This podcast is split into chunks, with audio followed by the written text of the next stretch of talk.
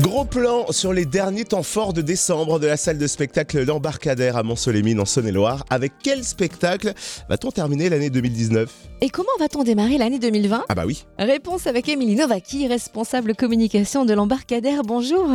Bonjour.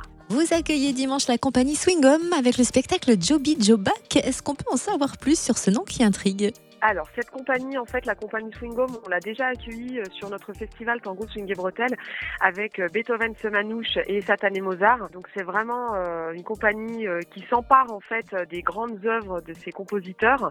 Et les ingrédients qui font le succès des précédents spectacles bah, seront bien entendu au rendez-vous avec humour, virtuosité. Euh, vraiment, on va passer un, un très très bon moment. C'est de l'humour musical, un bon moment à passer, à passer en famille. Et pour la fin d'année, également spectacle familial, on va s'immerger dans le livre de la jungle le 19 décembre.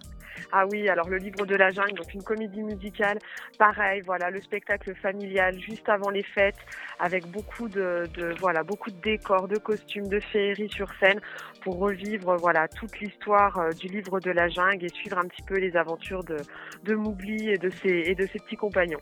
Et comment va-t-on démarrer 2020 à l'embarcadère?